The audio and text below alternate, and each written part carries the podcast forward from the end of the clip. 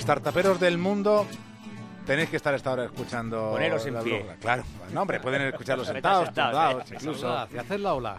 Ah, ya te he saludado David Robles con la gamba de Huelva, Pues vamos a empezar. pero Es que luego nos- me, me- me dejas sin tiempo.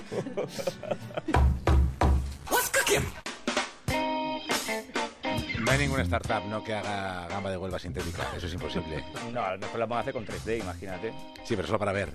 No, La verás, pero no la catarás. Ah, amigo. Hoy qué nos cuentas. Pues mira, como me ha contado un pajarito sin pelo, pero pajarito, que mañana... eh, El águila calva, el famoso águila calva. todo el mundo lo conoce, que mañana hacéis un especial de robótica, Efectivamente. Pues yo me voy a adelantar y os traigo un aperitivo que también puede entenderse como plato fuerte. ¿Por qué? Porque os traigo al ganador de la segunda edición del, del premio de robótica eh, celebrado en Madrid la semana pasada, el Robot Global Expo.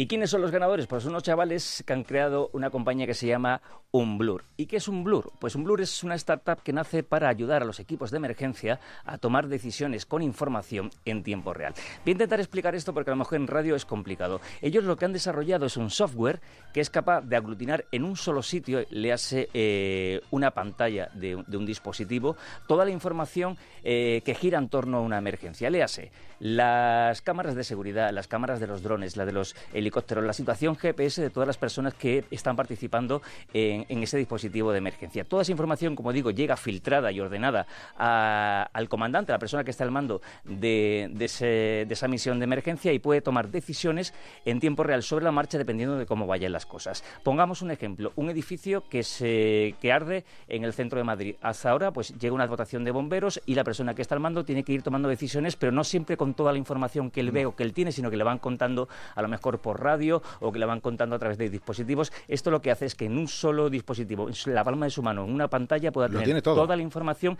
y él puede tomar la decisión eh, sobre la marcha dependiendo de la gravedad o no de, de la situación, como nos cuenta Alfonso Zamarro.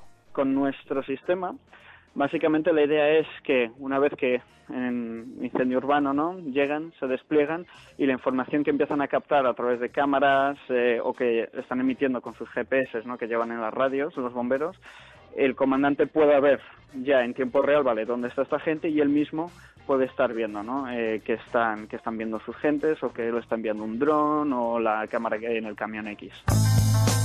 A ver, contaros que esto es un proyecto ¿eh? que están desarrollando el, el prototipo, muy interesados, por cierto, por parte de, bomberos de España, de bomberos de, de otras partes de- del extranjero. Y si todo va bien, y si todo va bien, estará eh, convertido en realidad en unos tres meses. Una realidad que yo creo que puede eh, cambiar drásticamente la forma en la que se atienden las emergencias y, por qué no también decirlo, puede salvar muchísimas vidas.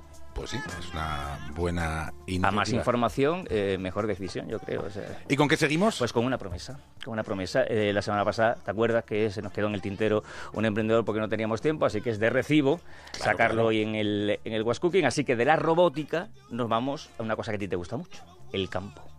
Pero una parte fea del campo, ¿por qué? Porque vamos a hablar de la despoblación rural, que es un mal es que un afecta... tema que me apasiona. Exactamente. Es un después mal- de la robótica haremos otro especial de la España desértica, la España abandonada. La, ba- la España abandonada. Pues uno de los daños colaterales de la despoblación rural que afecta a muchas partes de- del centro y del norte de España, el daño colateral, como, que como digo, es que pueblos que se quedan sin gente tiene como efecto que los campos de esos pueblos se queden sin gente que lo trabaje. Entonces esa es la historia que traigo hoy. La historia del Oliete, en Teruel, un pueblo que se ha quedado ya con apenas 400 personas, una tierra de olivar desde la época romana y que se ha quedado con 100.000 olivos abandonados a su suerte. Así que un grupo de amantes de los olivos, hablantes de la naturaleza en general, lo que han creado es una plataforma que se llama Apadrina un olivo y es muy sencillo de entender. Ellos lo que pretenden, por un lado, es reactivar o salvar el, el olivo y al mismo tiempo darle trabajo a las ya pocas personas que, que viven en, en esas zonas. ¿Y cómo se apadrina un olivo?